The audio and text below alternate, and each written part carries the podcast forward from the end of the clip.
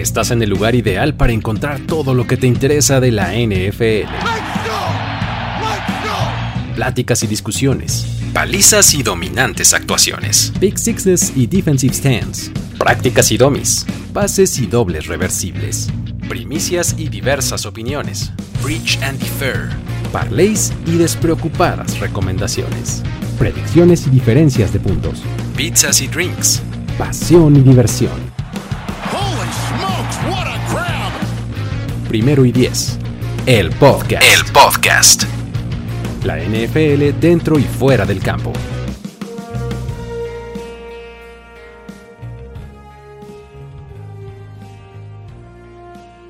Amigos, amigas, ¿cómo están? Bienvenidos a todos una vez más a este espacio en Primero y Diez en donde estamos terminando el día de hoy, nuestros previos a la temporada, porque estamos a una escasa semanita de que empiece la temporada NFL 2022 y para eso estoy aquí reunido con Jorge Tinajero. ¿Cómo estás? ¿Cómo estás, Luis? Bienvenidos todos los que están, eh, eh, nos están acompañando justo en este momento, los que nos ven diferido también, les damos las gracias y listo, ya con esto cerramos prácticamente los previos divisionales, así es que mucha gente estaba esperando este por, por obvias razones, muchos le van a los Niners, pero también los Rams están generando mucha afición y vamos a tener un juego en México de esta división.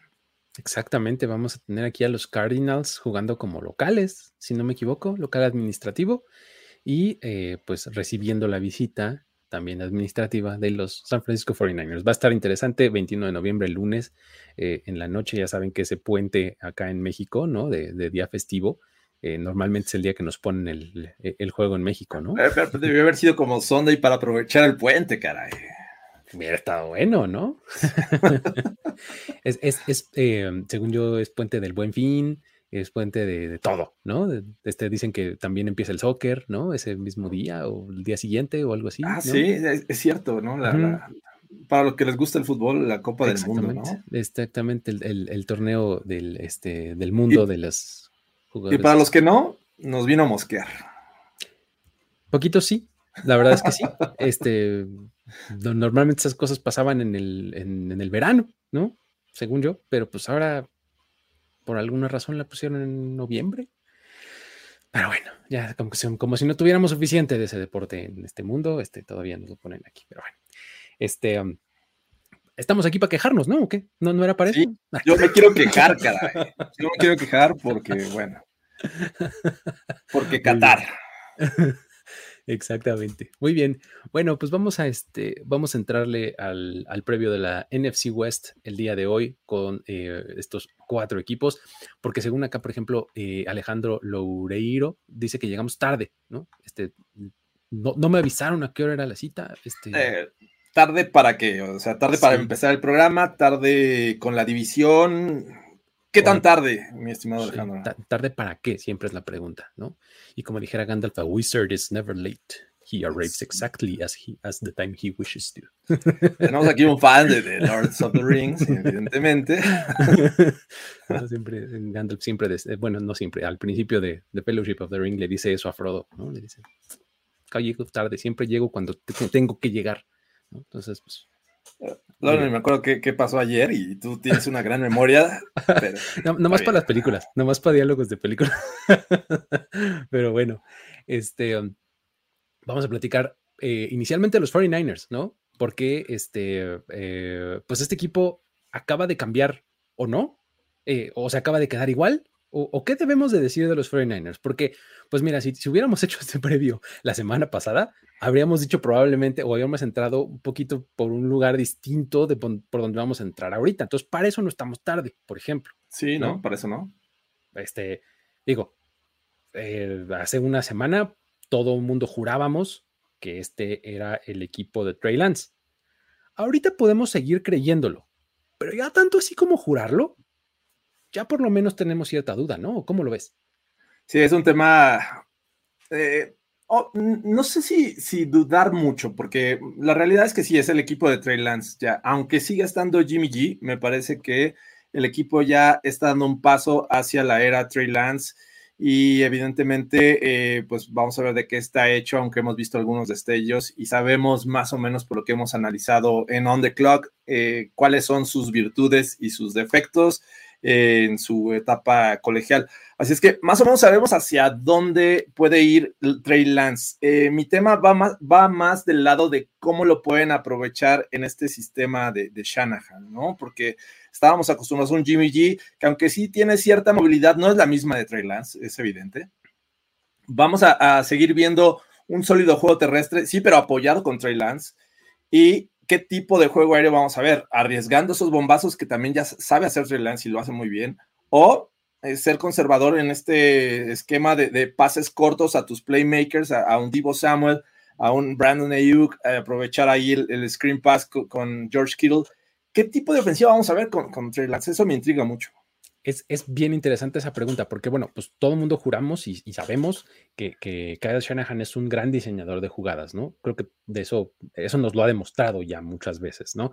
El asunto es efectivamente cómo, cómo va, digamos que tácticamente, a implementar este, esta genialidad, ¿no? Este, digo, en la pretemporada vimos algunas, algunos destellos, por ejemplo, ¿no? O sea, de pases muy largos, ¿no? Además, eh, con un release muy rápido de Trey Lance, ¿no? O sea, que eso es, de las, una de las críticas que se le hacía mucho a Trey Lance, es tarda mucho en lanzar el balón, ¿no? Un par de veces en la temporada hizo pases largos y se deshizo rápido del balón, tomó buenas decisiones. Obviamente es pretemporada y hay que tomarlo con un grano de sal, ¿no? Pero eh, vimos ese tipo de cosas por parte de él. Ahora, lo que a mí me preocupa de esta situación es, no me quiero ver en la situación a Tango Bailoa Ryan Fitzpatrick, en la que el muchacho trastabilla un poquito, se mete en problemas y ah, vamos a corregirle la plana. Meto este, a, Jimmy Garoppolo y Jimmy Garoppolo lo va a hacer bien. O sea, si algo sabemos de Jimmy es que es un tipo que va a cumplir, que va a sacar la chamba adelante. Y eso le va a complicar tremendamente la vida a Trey Lance, ¿no? Creo que era una, era, era evidente, creo que lo sabían eh, internamente el equipo de los Niners y por eso querían mandar a Jimmy G a otro lado, porque va a ser una presión, va a ser una presión constante. Eh, en el momento que cometa un par de errores, hemos visto reacciones de los fans de los Niners que inmediatamente se estresan cuando su coreback no funciona.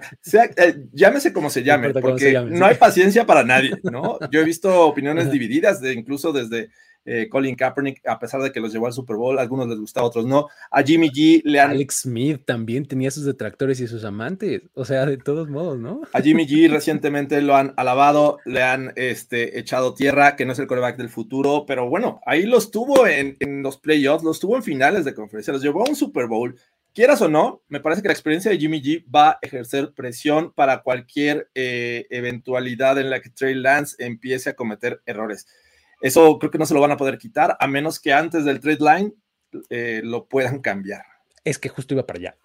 A mí se me hace que una de las aristas interesantes de este movimiento de renovar por un año, bajar el sueldo, etcétera, pero aún así estar eh, siendo el, mejor pagado entre los backups, lo que hizo fue facilitar su trade, ¿no? Porque pues nadie quería Jimmy Garoppolo para tenerlo sentado en la banca, probablemente, por la cantidad de dinero que tenía por ganar eh, esta temporada.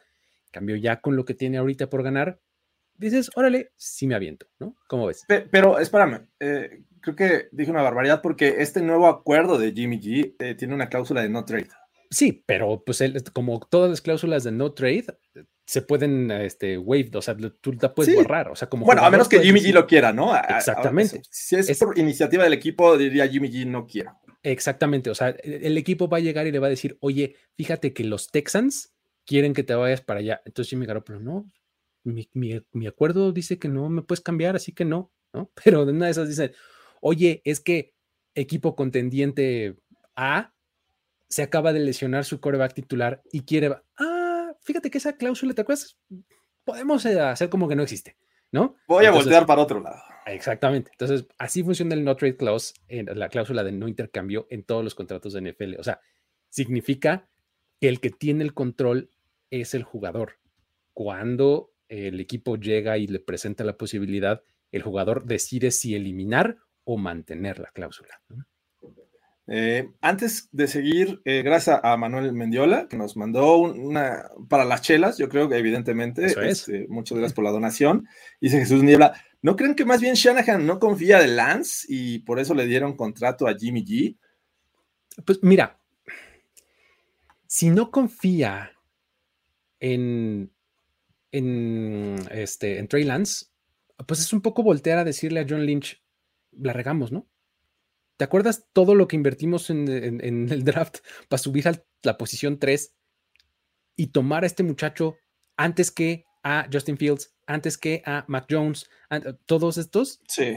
Y, tiempo, tiempo de estudio y, sin duda creo que Shanahan debió haber estado en este comité de tomar la decisión por quién va, por quién vamos a seleccionar. No, creo que vaya por ahí, mi estimado eh, Jesús. Sí, no sé, yo tampoco estoy muy seguro de eso. O sea, a mí se me hace que no encontraron manera de mover a Jimmy Garoppolo y la mejor forma de, llegar a un punto intermedio fue darle esta renovación, y seguir intentando moverlo y si no, pues no pasa nada, ya está más barato, ¿no? Sí, eh, se viene el paquete Jimmy G. Dudo que vaya a haber paquete Jimmy G, ¿no? El menos que... en OnlyFans, entonces ahí. oh, wow, wow, wow. ¿De qué estamos hablando? Eh, ok. Eh, pero si Jimmy G logra sacar las jugadas y hacer el trabajo, ¿por qué tanto los Niners como su afición estaban tan ansiosos por un mariscal? Es que es lo que, justamente lo que decías, porque no importa cómo se llama el coreback, ¿no? Pues, no se va a quejar, ¿no? Y aplica para muchos equipos, ¿no? Sí, eh, no sé si el, tema con Jimmy G no sea tanto performance, sino tiempo de juego, porque en muchas ocasiones no contaron con él, una temporada se la perdió prácticamente completa, ¿no? Este, no sé si vaya por, por, ese lado y quieran este, buscar una alternativa, y bueno, fue, terminaron decidiendo que era Trey Lance, pero eh, no creo que haya sido 100% por performance o por las actuaciones que haya tenido Jimmy G, porque la verdad es que eh, yo preferiría Jimmy G a, este, a muchos quarterbacks que hoy son titulares en la liga. Pues sí, un poco sí, ¿no? Eh, y eso es, digo, fíjate, llevamos mucho tiempo hablando de los 49 y nos hemos centrado solamente en la posición de quarterback, ¿no? ¿Qué me dices? Una de las cosas que a mí me preocupan un poco de los 49 es su línea ofensiva. Siento que dieron un pasito para atrás en, esas, en esa zona de su, eh, de su depth chart, de, de, su roster en general. Me parece que este, ahí podrían encontrarse uno que otro obstáculo y eso podría afectarle directamente a quien esté eh, en la posición de coreback, ¿no? O sea, si es Jimmy Garoppolo, Jimmy Garoppolo necesita espacio funcional para lanzar. Si es Trey Lance, pues va a tener la presión en la cara y eso va a hacer que tome decisiones más apresuradas, ¿no? Y si me apuras también, el juego terrestre podría ser este, también afectado, sobre todo en el centro de esta línea ofensiva de los Niners, ¿no? Que, perdieron gente, que va, eh, tienen como titular a, un novato de, esta, de este año, Spencer Burford, y bueno, Tom Compton, eh, si es Compton, eh, Sí, Tom Compton se, les retiró, bueno, se fue, se, cambió de equipo. Eh, Tomlinson también salió, o sea que era un, Tomlinson. interesante el centro de la línea, ¿no? Exacto, creo que ahí es justo donde yo veo cierta debilidad de esta ofensiva y pues sí creo que puede afectar de vez en cuando. Por eso creo que voy más del lado eh, estratégicamente hacia pases cortos, algo que le quite mucha presión al principio al centro, en lo que se establece bien y se solidifica esta línea ofensiva a lo largo de los juegos. ¿Qué me dices de su defensiva? Porque la verdad es que eh, el año pasado tuvimos un muy buen desempeño de esta unidad con Demeco Ryans dirigiéndola. Ahora eh, llega a su segundo año ahí como play caller y como coordinador defensivo. Eh, y pues tiene un montonazo de talento, ¿no? O sea, vamos, me parece como que Nick Bosa, con todo lo bueno que es, se habla muy poco de él, ¿no? Se habla muy poco de él, sí. Eh, aunque esta defensiva subió, sufrió algunas bajas, ¿no? El caso de DJ Jones, que la verdad estaba jugando muy bien, pero que tienen también con qué reemplazarlo, creo que no estaría tan preocupado en ese lado. Eh, pues obviamente Nick Bosa es un tipo fenomenal para presionar al coreback, incluso también para generar eh, yardas negativas para la ofensiva. Los linebackers me encantan. Fred Warner para mí es uno de los mejores, si no es que el mejor en este momento en la posición. Eh, le agregaron a Charvarius Ward en la defensiva secundaria. Creo que en, ese sentido no debería cambiar tanto, y bien lo mencionas, creo que el liderazgo que, le pone el coordinador defensivo de Michael Ryans eh, va a mantenerse, y por ese lado yo no estaría tan preocupado si fuera fan de los Niners. Sí, la verdad es que su defensiva va a estar muy bien. Yo no le veo mayor problema, entonces me parece incluso que, que podría ser una fortaleza totalmente de, este equipo, ¿no? Si en algún momento eh, la, ofensiva por alguna situación de poca certeza, de no, eh, de no efectividad o algo de Trey Lance, algo sucediera, creo que la defensiva puede sacarlos adelante, ¿no? Pero bueno, muy bien. Eh, ahí está el asunto con los 49ers. ¿Nos movemos al que sigue? Venga. Vamos al que sigue. Vamos al que sigue? Con, el otro equipo de, que viene a México, ¿no? Exactamente. Vamos con los Cardinals. Este, a ver, híjole. Los Cardinals van varias veces que nos hacen la misma. De tener un inicio apabullante y caerse al final de la temporada. ¿No? Kyler Murray MVP, Kyler Murray a la basura. ¿no? Este Chandler Jones, Defensive Player of the Year, Chandler Jones intercambiado a otro equipo. O sea, Cliff Kingsbury de coach del año, Cliff Kingsbury es un este, asco, ¿no? Posiblemente lo único que mejora es la mansión de Cliff Kingsbury, ¿no? Exacto. O sea, ¿vemos algo similar en los Cardinals este año? Sí, creo que lo que yo buscaría de estos Cardinals es estabilidad. Eh, y nivel de juego constante, porque sin duda creo que afectó un poco la, lesión que sufrió Kyler Murray, que de repente tuvo que ser sustituido, y después se, vinieron a la baja, les alcanzó para llegar a los playoffs, incluso pudieron haber ganado este, ahí la, división y perdieron el último juego contra los Seahawks, por favor. Unos Seahawks que no fueron la mejor versión con Russell Wilson. Así es que me, me preocupa un poco esto. Prácticamente lo mismo con ciertos refuerzos, aunque tengo ciertas dudas en la defensiva. Tienen un, buen core, una buena, un buen, una buena caja, un front seven bastante bueno y atractivo, gente joven y gente que me parece que está eh, o sea, fuera del radar, como Marcus Golden, que a mí se me hace un tipo muy bueno para presionar el coreback. Y bueno, vamos a ver qué, qué pueden eh, hacer JJ Watt y su experiencia. Pero el resto, como que tengo mis dudas en la defensiva secundaria. La ofensiva me parece que eh, va a ser yo creo que un nivel mejor, pero hay que recordar que de Andre Hopkins no va a estar en los primeros juegos. Entonces, mm. ahí está Hollywood Brown. ¿Te gusta Hollywood Brown? ¿Has visto sus drops eh, la, temporada pasada? No sé, no tengo tanta confianza en él. Está, está bien interesante ese asunto porque, fíjate, si, si, continuamos con, esta, con este escenario y esta narrativa que han tenido durante las, las temporadas anteriores en donde empiezan muy bien y luego se caen, aquí podríamos ver algo diferente, opuesto, podríamos ver un inicio lento de los Cardinals y un cierre más interesante, porque además, si no mal recuerdo, y ahorita lo voy a checar, eh, según yo, el, calendario de los Cardinals empieza fuerte, pero se va aflojando, fíjate. Empiezan Kansas City y Raiders. Ajá. Y luego Rams. O sea, tienen tres semanas iniciales bien duras. Complicadas. ¿No? Luego tienen Carolina, Filadelfia Luego Seattle, Nueva Orleans, Vikings, Seattle otra vez, Rams, San Francisco, aquí en México. Luego Chargers, viene el bye week y luego viene Patriots, Broncos, Tampa Bay, Falcons, 49ers. O sea, su calendario está complicado en general. No, no, no detecté esa baja, ¿eh? salvo los Falcons que mencionaste. En algún momento tienen eh, como en medio, o sea, tienen eh, dos, tres facilillos, pero no tanto, ¿eh? No, porque incluso Filadelfia creo que va a ser un equipo bien molesto, ¿no? Lo enfrentan en algún momento. Eh, digo, ya después del bye week me parece que los Falcons, pero enfrentan a los Broncos, a los Bucks, a los Chargers.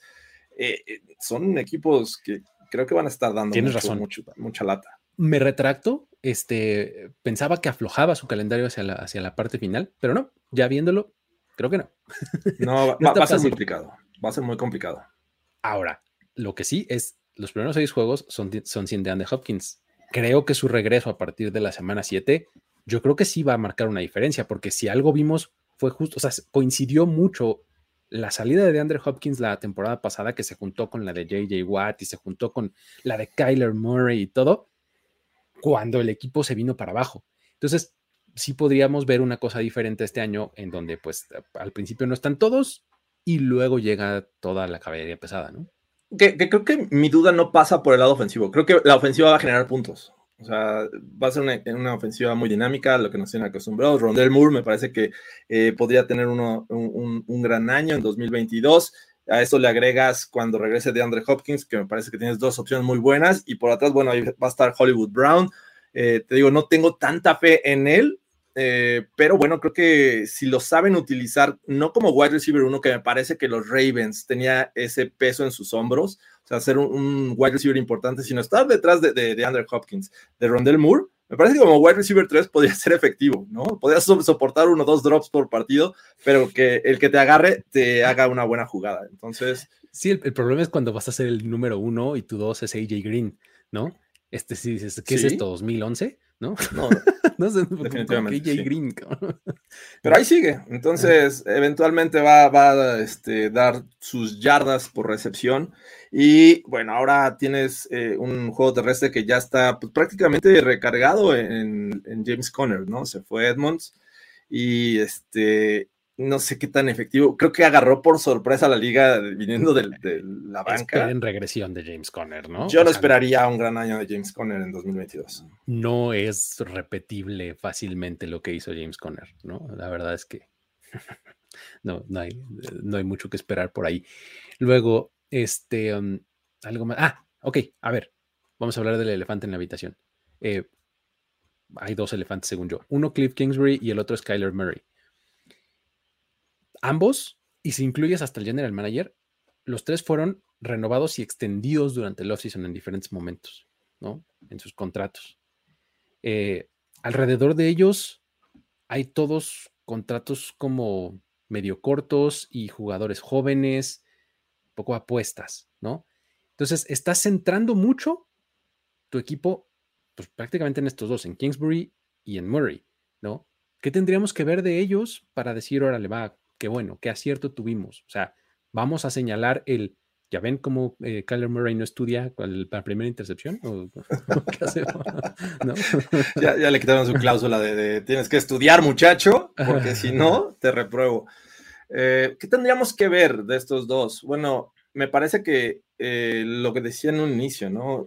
Un, un juego regular, un, actuaciones constantes, que el nivel no baje pese a las lesiones. Creo que las lesiones la tienen la mayoría de los equipos, ¿no? Eh, a pesar de que Murray me parece que es clave en esta ofensiva, creo que el, backup es, es McCown, ¿no? Es, digo, eh, perdón, es, McCoy. es, McCoy. McCoy. eso me puse esta gorra hoy. Eh, pero Colt McCoy te da un juego, te da una victoria y ya el resto. Ah. Segura y majestuosa pero una... contra Alabama hubiéramos ganado. Ah, lo vimos en Washington, también tuvo su momento. Eh, sí, caray, se lesionó con, Hubiéramos ganado ese campeonato, caray. pero bueno, ni hablar. Eh, creo que viendo eso, regularidad y al menos sí un buen promedio de puntos, porque esta ofensiva está hecha para eso, está pensada en tener, eh, en generar muchos puntos. No sé si sea, yo lo pondría en, en 25 puntos promedio por juego, una, una ofensiva que, fuera buena y creo que lo puede dar. La línea ofensiva tampoco está mal, me parece. Incluso hace poco este, llevaron a Cody Ford para reforzarla. En términos generales, me gusta la ofensiva en cuanto a nombres de jugadores en, Arizona, pero eso es lo que yo esperaría de esta ofensiva para decir, bueno, estos dos muchachos van a poder con el paquete y no importa que el próximo año no sea Hollywood Brown, que sea un novato, pero este novato va a tener ciertas cualidades que van a seguir mejorando esta ofensiva. Sí, eh, es eh, la construcción del roster ah, del equipo, este, a mí me deja como como con ciertas preguntas, no sé, pero está bastante partido, creo yo. O sea, ahí este, tienes mucha gente joven, como lo señalabas al principio, tienes mucho dinero en ciertos eh, spots y muy poco en otros. O sea, está medio extraña la construcción del roster. Creo que están confiando mucho en ese, en ese top, ¿no? Ok, sin duda. Ahí están poniendo la mayoría de su dinero. Exactamente. Ahora, así está el asunto con los Cardinals. Vámonos a los Rams, porque los Rams no, no son los campeones defensores. Ganaron el Super Bowl en la temporada 2021. Aquí no hay un cinturón como en el box. Sí. ¿No? están defendiendo nada. Nadie les puede ni les va a quitar el campeonato. Ese ya es suyo. ¿Me estás diciendo que el trofeo Vince Lombardi se hace cada año? hay hasta el momento 56 seis, Vince Lombardi, ¿no? El de los Colts no sabemos dónde quedó. Exacto, en la mudanza no sabemos dónde quedó.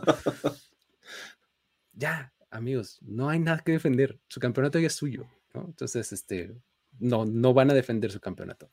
Van a iniciar un nuevo, eh, un nuevo torneo en 2022, habiendo ganado recientemente el Super Bowl anterior. Eso sin duda les pone un target en la espalda, ¿no?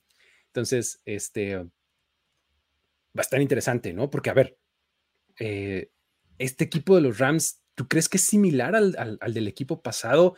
Eh, ¿lo, ¿Crees que se reforzaron incluso todavía más o, no tanto?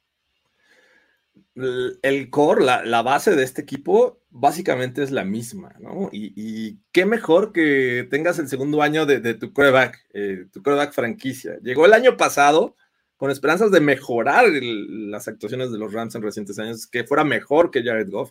Y el equipo se fue hasta el Super Bowl y lo ganó, ¿no? Con un, Matt Stafford, que tengo ahí mis temas con él, ya los discutiremos en otro programa, pero eh, siento que es lo que, lo que le faltaba a Stafford, pero tampoco es como wow, o sea, tampoco puedo decir que Stafford es, es de lo mejor en la liga en este momento. Creo que ha, mostrado también cometer muchos errores en momentos eh, de mayor necesidad para los Rams, pero bueno, creo que tiene una sólida defensiva que les puede también resolver los partidos. Es, es creo que lo más peligroso de los Rams, ¿no? Que te puede generar buenas, eh, buenos puntos su ofensiva, pero cuando tiene problemas, la defensiva entra al rescate. Y esa defensiva, estoy hablando de prácticamente dos hombres que son de lo mejor en la liga, ¿no? Jalen Ramsey y Aaron Donald, que hasta cascaso sabe dar y, sabe darlos en donde no lo castigan, ¿no? O sea, dos man, sí, exacto, exacto, en donde no está regulado por la liga. Exacto, ahí la liga no tiene, ah, yo no sé, pues están entrenando entre ustedes, ustedes acordaron. Entonces, eh, sí, es un equipo muy completo. Tienen al mejor receptor del año pasado, MVP de, Super Bowl. Eh, tienen todos los Rams. Y además, le agregaron a Allen Robinson, por fin se le va a hacer justicia a Allen Robinson. ¿Qué cosa lo de Allen Robinson? A ver, vamos con eso y luego nos regresamos al, otro que tenía pensado. Este, a ver, como que lo que tenemos más fresco en nuestra memoria es un Allen Robinson inexistente en Chicago, porque pasó el año pasado, ¿no? Este. ¿Y en los Jaguars también? El asunto es que Allen Robinson el año pasado hizo checkout. O sea, dijo, ah, no quiero nada que ver aquí. Este, si voy a hacer así como que corro una ruta, uy, estoy cubierto, no me lanzaron el balón, ¿no? Así, ¿no? Este, eh, siento que hizo checkout muy temprano en la temporada Allen Robinson y este, eso lo tenemos como muy clavado, ¿no? Sí, ese Allen Robinson, porque pues es lo más reciente que hemos visto de él, pero pues antes de eso, como bien lo decías, estaba en los Jaguars, en donde su quarterback era Blake Bortles, este, sí. y pues ahí ya daba señales de ser un muy buen receptor, ¿no? Entonces, va a llegar acá ahora a una ofensiva en donde tiene un gunslinger por quarterback, en donde tiene como su compañero de depth chart al triple, triple crown winner de los recepciones del año pasado, ¿no? En Cooper Cup. Híjole, este, pues yo además a Sean McVay llamando jugadas, ¿no? Entonces, creo que ahora sí va a estar interesante, ¿no? Sí, me gusta, me gusta esta combinación Allen Robinson y eh, la ofensiva de Sean McVay lanzándole Matt Stafford. Me parece que ya necesitaba un poquito de justicia la carrera de, Allen Robinson y ojalá y cumpla las expectativas, porque realmente todos creemos que va a ser un gran año. Pero, obviamente tienes ahí a Cooper Cup, ¿no? Que, sin duda creo que lo van a seguir buscando y lo van a seguir buscando mucho. O sea, y va a comandar atención de las defensivas, ¿no? Claro, claro. Sí, a mí, ¿sabes qué? Me, encanta, además de, todo este juego aéreo, creo que el juego terrestre va a seguir respondiendo, ¿no? El año pasado llevaron a Sonny Michel, eh, hubo ciertas lesiones, pero Cam Akers, Darrell Henderson y la adición de Karen Williams, eh, este novato, me parece que estos tres y, el ingenio de, de va a dar de qué hablar también en el juego terrestre. Y mi duda de este equipo va más orientada hacia el staff de coacheo que también perdieron, ¿no? En el caso de Kevin O'Connell, este, Giro Ibero por ahí y, otros más, creo que podría ahí generarse cierta duda, pero bueno, creo que el core se mantiene.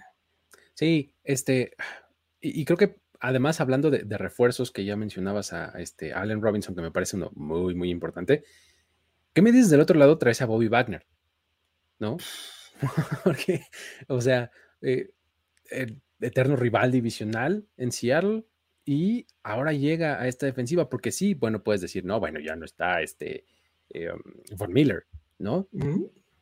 Ok, son roles diferentes totalmente, sí, pero creo que en términos de personalidad es algo similar. Es un veterano con mucha experiencia, con experiencia de Super Bowl, que puede llegar y comandar. O sea, si tú hablabas hace rato de que tienen el mejor liniero defensivo y el mejor este, defensivo secundario, ¿no? En Aaron Donald y Jalen Ramsey, pues ponles a uno en medio. ¿Qué te parece Bobby Wagner? ¿No? O sea, que también por muchos años hemos tenido entre los mejores linebackers, en algún momento el mejor linebacker central de la liga, ¿no? Está bien interesante.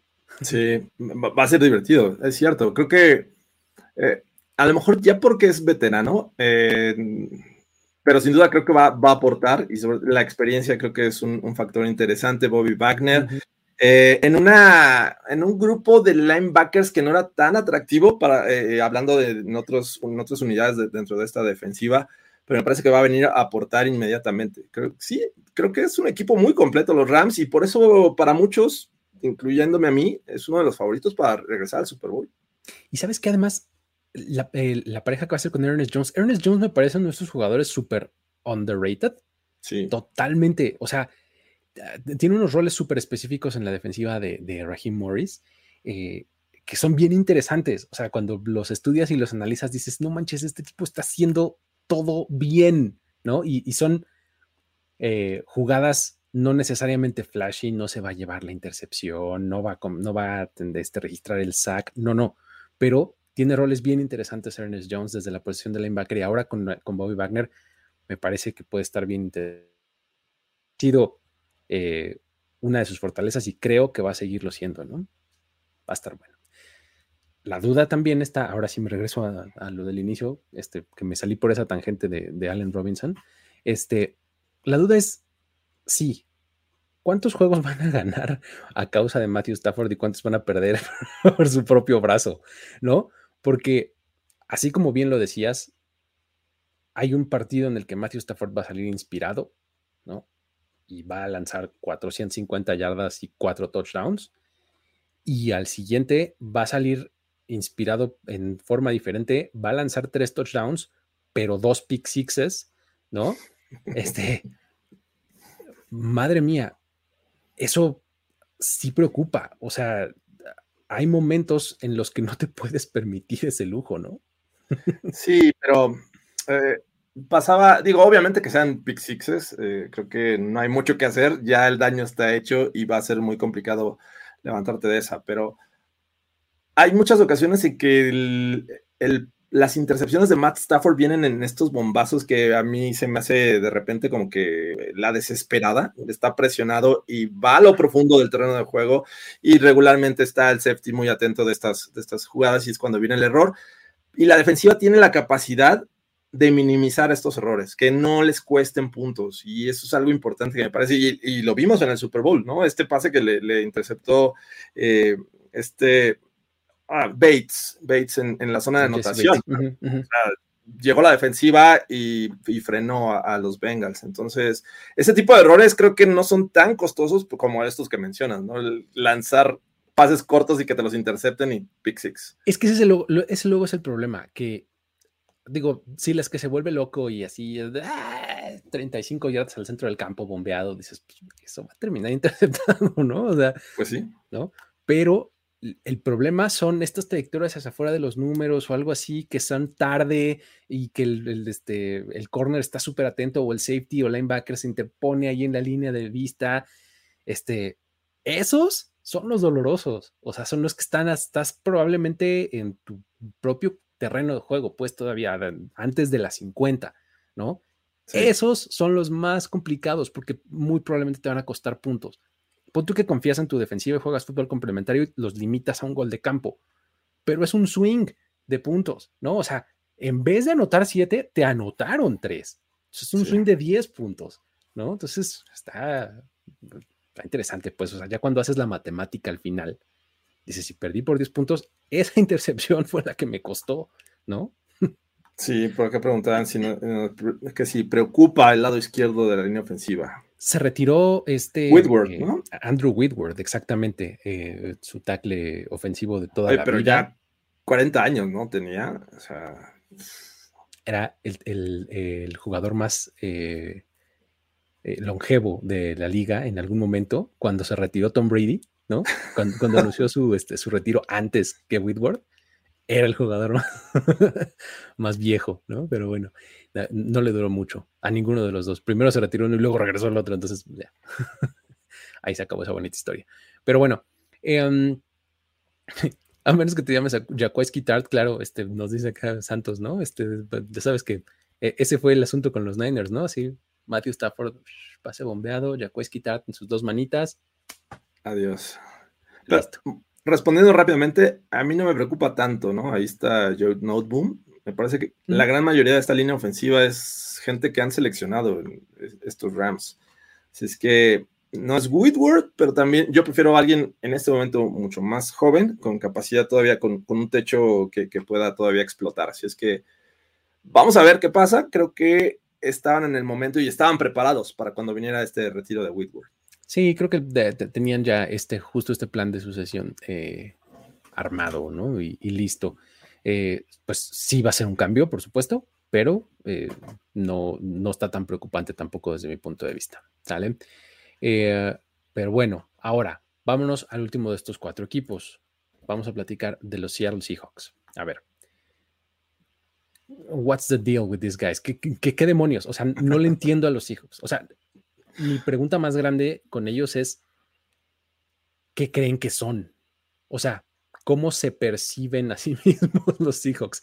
Como un equipo que, que, puede contender y que puede este, pelear esta temporada o francamente como un equipo en reconstrucción, porque de repente tiene estos movimientos de, de, recontratar a DK Metcalf y decir sí, no hay problema, y, ¿no? Pero también tiene estos movimientos de dejar ir a Russell Wilson y a Bobby Wagner en el mismo offseason, ¿no? Este, de darle continuidad a Pete Carroll en contraste, ¿no? O sea, de decir, no, pues tenemos que mantener este curso. Por, o sea, si primero te estás haciendo tu coreback y también de tu mejor jugador defensivo, pues ya métele dinamita, ¿no? Y, ya ahora sí, aviéntate la reconstrucción completa. ¿O qué onda? ¿Cómo lo ves? Sí, creo que están temerosos de llamarle reconstrucción en este momento. Y no va a ocurrir hasta que cambies de, staff de cocheo, me parece. ¿No? O sea, una reconstrucción, ¿cuánto tiempo te puede tomar? ¿Estás dispuesto a, hacerla con, Pete Carroll, uno de los coaches más veteranos de la NFL en este momento? ¿no? Creo que eh, están como que apretando el botón, pero a la menor hora se, retractan porque ha, habido cambios que no entiendo tampoco. Me parece que el hecho de, y no quiero llamarle deshacerse, pero me parece que es una, una relación, siento que ya se había deteriorado la de Russell Wilson y los Seahawks, con, sea con quien sea, ¿no? La gerencia, con, con el coach, que esto permitió que Russell Wilson tuviera esta oportunidad de salir, porque esto no hubiera ocurrido si Russell Wilson dice, no, yo estoy contento aquí, ¿no? Él sale del equipo, obtienen un coreback a cambio y otros dos jugadores, pero este coreback mm, resulta que no termina de ser el titular que esperarías, ¿no? O sea, cambias a tu coreback franquicia por otro coreback, esperarías que él ocupara ese lugar. No ocurre, le ganan el puesto, va a ser tu, el backup del año pasado, que le vimos algunos destellos, pero sabemos que los backups son para eso, para darte un poquito de, estabilidad en lo que se recupera tu, tu coreback. Eh, va a ser Gene Smith. Es, cierto, eh, contratan o, le dan dinero a DK Metcalf, pero ¿quién le va a lanzar? Tienes ese problema. La línea ofensiva ha pasado por, temas ahí también este, pues de baja de nivel. Ya necesitan renovarla. El juego terrestre, es, es, también un tema que, que intentaron. Incógnita un poco, ¿no? Sí, no, o sea, se les retiró Carson, ¿no? Que me parecía que era lo mejor que tenían. Está Rashad Penny ahí como el titular en ese momento. Seleccionan a Kenneth Walker eh, the third y está lesionado. Eh, y, la, ¿no? y la defensiva es otro, otro boleto también interesante y un caso para analizar profundamente, porque creo que también se dejan ir a Bobby Wagner, que creo que, a ver, no los culpo en, ese sentido, me parece que a pesar de la calidad de Wagner, me parece que ya, este, había caducado en los Seahawks. Tienes que renovar, pero no es una renovación que le pueda decir, sí, están all in con esta renovación. Es muy complejo hablar de los Seahawks en este momento. Es lo que te digo, como que no le entiendo bien al plan, ¿no? O sea, si de plano estuvieran así drafteando a todo el mundo y estuvieras todo lleno de joven, coaching y demás, dirías, ok, está bien, le, entiendo a lo que están haciendo los Seahawks. No van a competir, pero ellos lo saben, lo tienen bien asumido, ¿no? O sea, los Texans, pues, ¿no? Algo, los Falcons. ¿Entiendes perfecto qué está pasando por la cabeza del front office, ¿no? Con los Seahawks no. Con los Seahawks es un poco más nebuloso. O sea, tienes este par. Dime. No, digo, ¿te imaginas que los Seahawks hubieran ido por, por eh, Malik Willis? Imagínate, por ejemplo. Ahí diría, bueno, sí, ya es una renovación. Ah, ok, exacto. Ya le estás apostando a un coreback que, que, este, que viene, o sea, para tu futuro, ¿no? O sea, eso es lo que estás pensando que es, ¿no? Ok, le entendería más, ¿no? Pero bueno, eh, te iba a decir justamente, y encaja muy bien con esto que iba a decir, tienes este par de receptores, DK Metcalf y Tyler Lockett. Ambos jugadores que su especialidad es el pase profundo, el territorio largo, que era lo que hacía Ben Russell Wilson. Acá, ahora vas a tener a Gino Smith, que es un tipo completamente diferente, o a Drew Lock, que digo, Drew Lock ya perdió la chamba, o sea, perdió la batalla por, por el puesto titular, pero que Drew Lock está un poco más dispuesto a lanzar ese, tipo de pases, pero híjole, de repente sí toma unas decisiones, Drew Lock, que si dices, válgame Dios. He estado ahí, he estado ahí, nadie me lo cuenta. No, de verdad, o sea, si dices, ¿qué, acaba de ver este señor que nadie más vio? ¿No? ¿Por, qué, lanzó ese pase? ¿No? Pero bueno, este, eh, eso. Y el, asunto de los playmakers a la defensiva, ¿no?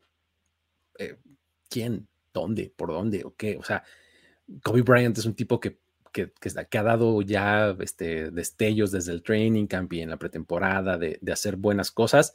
No deja de ser un novato, ¿no? Quandre Diggs me parece que es su, mejor hombre a la defensiva, ¿no? Eh, este safety. Ya no es Jamal Adams.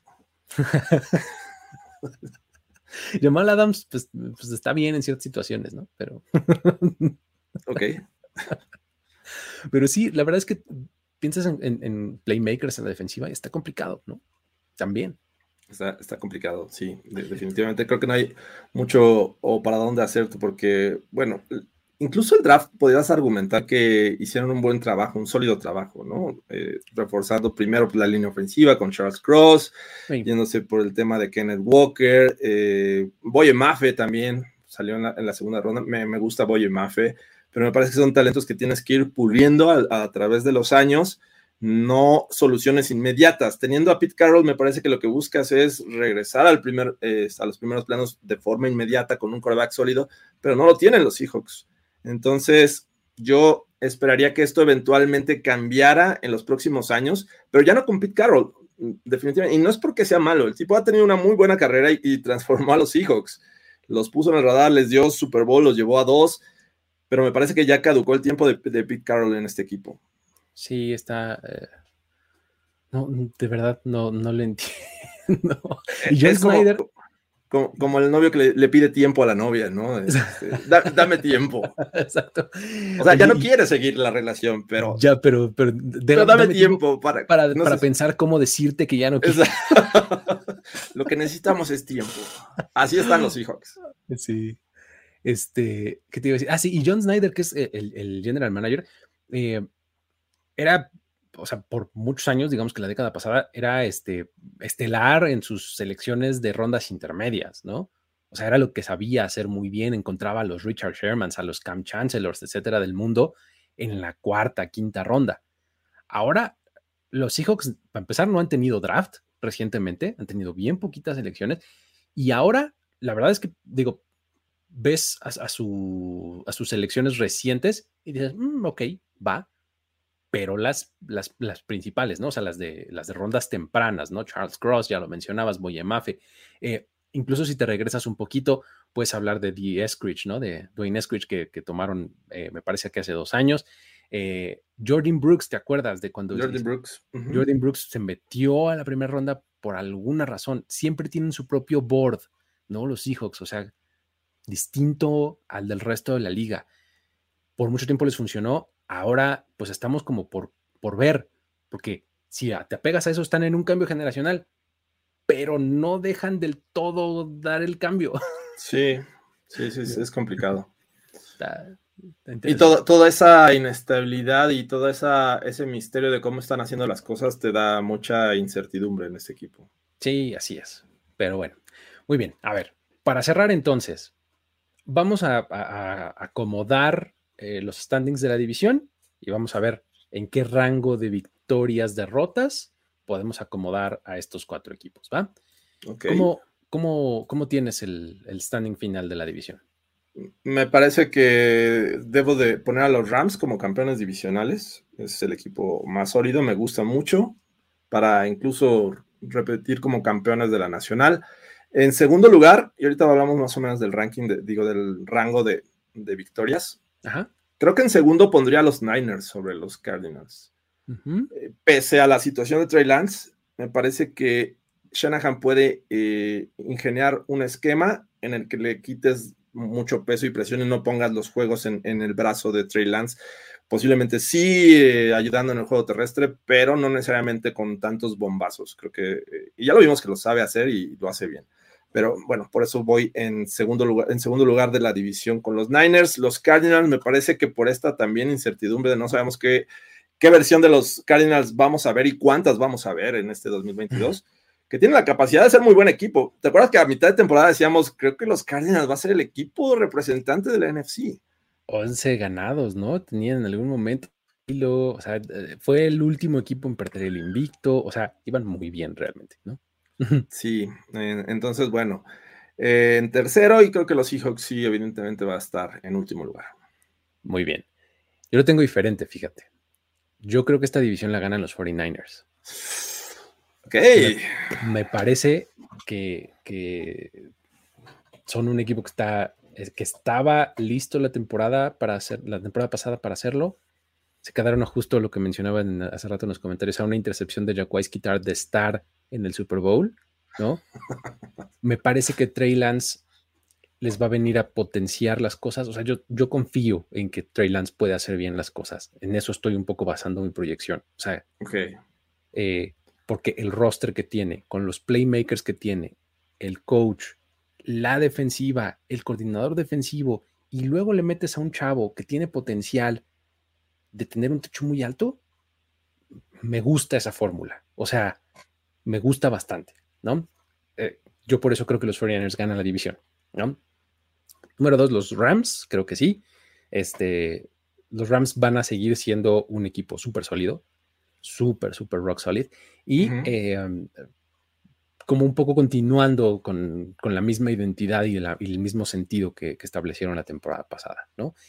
Y de ahí el 3 y 4 los tengo igual que tú, Cardinals en el tercero y Seahawks en el cuarto. Ok, el 1-2 eh, y, el 1-2 eh, van a entrar a playoffs, ¿no? Sí, sí, yo creo que son, son eh, dos equipos de playoffs aquí.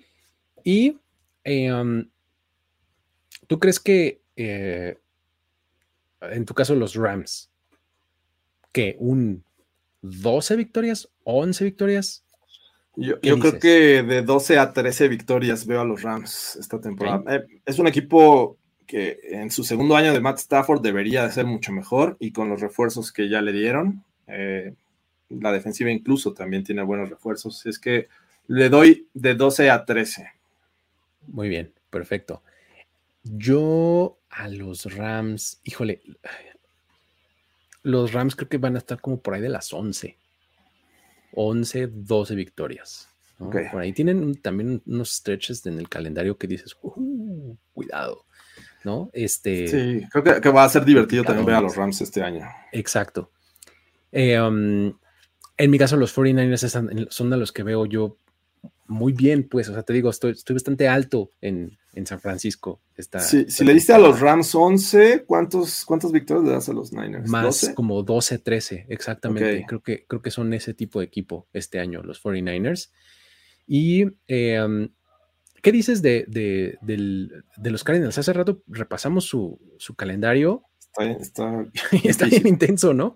Sí, está difícil. Eh, Ah, Yo creo que si ganan a nueve es ganancia para ellos. Si llegan a nueve victorias, nueve Ws es mucho para ellos. Y yo pondría a los Niners entre 10 y 11. Eh, pero sí veo un panorama que puede ser catastrófico para un equipo con mucho talento ofensivo para los Cardinals. O sea, que ganaran 7. Me parece que eh, los Cardinals no están hechos para ganar 7, pero una de esas los veo haciéndolo. Es que sabes que son el, son el tipo de equipo que implosiona muy cañón, ¿no? O sea, que cuando son malos apestan, pero mal plan, ¿no? Sí. nos lo demostraron la temporada pasada. O sea, ¿cómo, cómo pudieron hacer ese contraste? ¿No? Yo siento que Kyler Murray mentalmente cuando tiene errores y errores garrafales no es capaz de salir de ellos. Exacto, la adversidad no le viene nada bien a Kyler Murray, exactamente, ¿no? O sea, con todo y esta estadística de que son mejores en, de visita que en casa y demás, cuando las cosas empiezan a salir mal, sí, pero se meten en la espiral así descendente horrible, ¿no? Los Cardinals. Muy cañón. Y son, a ver, eh, los Seahawks, que top 5 en el siguiente draft, top 10, ¿cómo lo ves? o, todavía salvan un poquito más. Es que con Gene Smith. Ah, o Drew Lock, el que me eh, digas. O, la combinación de ambos, ¿no? el, paquete de Drew Lock. Vamos a esperar el paquete de Drew Lock. Pero sí, yo creo que apuntan a hacer ese, ese top 5 en el próximo draft, en donde creo que ya podríamos hablar de renovación con un nuevo coreback. Yo también creo que estarán entre los entre los peores, ¿qué será? Cinco, siete equipos de, la liga en récord. O sea, tienes Texans y Bears, que me parece que son ahí equipos que podrían estar Texans batallando. Falcons. Falcons, le agregaría Seahawks. Ya ves. no está tan, no está tan este, descabellado, ¿no? Este, o sea, porque tienes que pensar que los Jaguars van a mejorar. Este, tienes que pensar que, no sé, Carolina, por ahí eh, podría dar dos, tres batalla, ¿no? Este, no sé, los Jets. Puede ser los este, Jets, pero, hijo, esa pues, defensiva creo que... Tienen talento. Ponerlos un poco más arriba, ¿no? Los Commanders, por ejemplo, no sé. Este, también podrías encontrar algunos argumentos para decir, no, creo que me gusta más, ¿no? No sé, por eso te digo que por ahí de 5, 7, cuando mucho ya viéndonos bien benévolos. Ah, muy benévolos, ¿no? Imagínate, yo creo que los Cardinals en un momento va a tener 7 y va a estar arriba de los Seahawks. No, no, me refería a entre los 5 o 7 peores de la liga. Ah, no, victorias, ¿no? Ajá. Ah, si me dices 7, la compro. 5, todavía digo, sí, te lo acepto. Top, ¿no? top 5. Bueno, top 5 del draft, ¿no? Bottom 5 del, del 2022. En récord, exactamente pues bueno, así está eh, este, esta división, va a estar interesante. ¿Te acuerdas que los season pasado decíamos, no, hombre, estaba tarde, locos? Y se partió muy rápido. O sea, se partió la, división, ¿no? O sea, se quedaron muy atrás los Seahawks con la, con la lesión de Russell Wilson. Fue una carrera de tres, porque como ya lo decíamos, Arizona siguió muy bien por mucho tiempo, ¿no? Para muchos era el favorito de los Seahawks el año pasado en esta división. Exacto. Así es. Pero bueno, eh, ya veremos cómo, cómo se desarrolla esta, eh, esta temporada. Eh, um, nos vamos con un poquito de avisos finales para, este, para, para la gente que si el fantasy, que si el no sé cuánto. Porque veo, ah. veo, mucha, veo mucha inquietud al respecto acá en los comentarios. Sí, es correcto. Este, por ahí están preguntando que cuándo sería el draft del fantasy. El draft del fantasy, este, ya hay, de hecho hoy se van a llevar a cabo dos drafts de las ligas que ya están llenas. Estamos a punto de llenar la tercera, que posiblemente lo, platiquemos con los que ya están inscritos y acordemos a lo mejor el fin de semana o el lunes. Recuerden que hasta el jueves empieza eh, la actividad. Todavía una semanita por ahí. Todavía una, semanita y esperamos ya mañana estar cerrando la cuarta liga. Eh, me parece que ya tenemos la tercera prácticamente llena y la cuarta pues porque hay, hay gente que no contestan los correos y, bueno, este, piden solicitudes y no están atentos de su correo.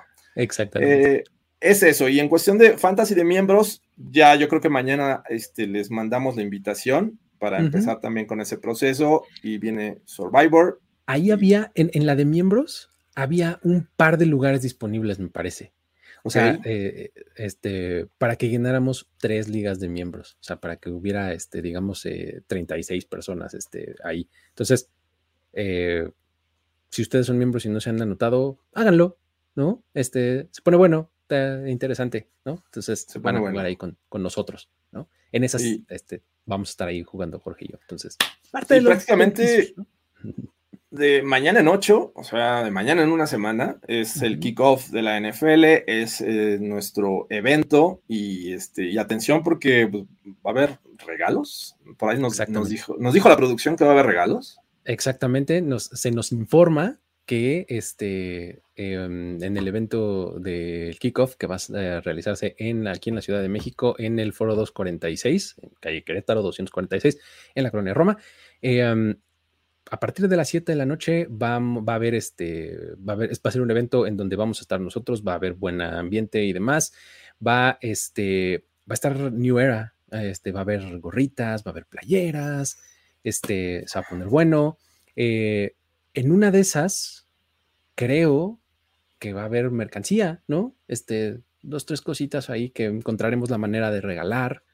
Este, vamos a tener también eh, hasta probablemente una cuenta de Game Pass, ¿no? Este, no sé. está buena. O sea, si ustedes van a este evento, pueden salir bien ataviados. Va, a estar, este, va a estar interesante. Va a estar muy bien, muchachos. Es que, eh, pues, y creo que en una semana comenzamos con Playbook, ¿no? Una, semana falta para empezar Playbook. Ya viene la, programación habitual. Eh, vamos a tener mucha programación tanto en, en, video como en podcast. Recuerden, el podcast sigue en las plataformas habituales. Por si ustedes se pierden el video y dicen voy manejando y quiero escuchar a estos muchachos, ya no tan muchachos lo pueden hacer. A estos muchachos, primero te voy a decir gracias, ¿no? Por lo de muchachos. Les diría gracias, pero ya no tanto. Así es que este, lo pueden hacer por Spotify, Apple Podcast, Google Podcast, todas estas plataformas y este, para escuchar precisamente este contenido. Exactamente, ¿no? Y, ya saben que también acá en, el, en, el, canal de YouTube también estamos con, con un montón de, este, de contenido todos los días, ¿no? Eh, Tania, ¿cuál llenaste? ¿El de ligas, el de la solicitud? Porque mañana vamos a mandar ya el tema de, las invitaciones. Mira, tiene y de miembro del canal. Entonces, probablemente haya sido de ese. A nadie de los de miembros les hemos mandado todavía, pero si lo llenaste, te va a llegar. Sí, no, vamos a dejar a nadie fuera de los que han mandado solicitudes. Exacto. Muy bien. Eh, listo, pues con eso nos despedimos, ¿no? Este, con esto nos despedimos. Muchas gracias. Estén atentos de toda la, programación que ya empieza a, este, aumentar en contenido y calidad en primeridías.com. Así es que estén al pendiente. Muchas gracias por seguirnos, tanto a Luis como a, mí en Twitter. Ahí andamos. Y también a todas las redes sociales de Primer y Por favor, y denle like, caray. Denle like a este video, compártanlo y también en las plataformas de podcast donde ustedes lo escuchan, hagan lo mismo. Y pues con eso nos despedimos. Muchísimas gracias, Luis Obregón, Jorge Tinajero. Nos vemos la próxima. Bye bye. Esto fue Primero y Diez, el podcast. El podcast.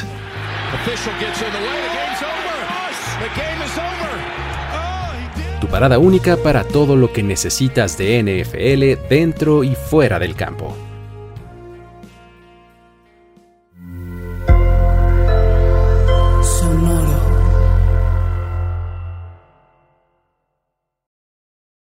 Hello, it is your partner Big Boy, interested in giving back to your community while making new connections in your neighborhood. Introducing Neighbor to Neighbor, a California volunteers network that empowers you to take action, contribute to local needs, and be a part of something bigger than yourself. Visit ca-neighbors.com to learn more about how you can get to know your neighbor and strengthen your community. Neighbor to neighbor, it takes a neighborhood. Hello.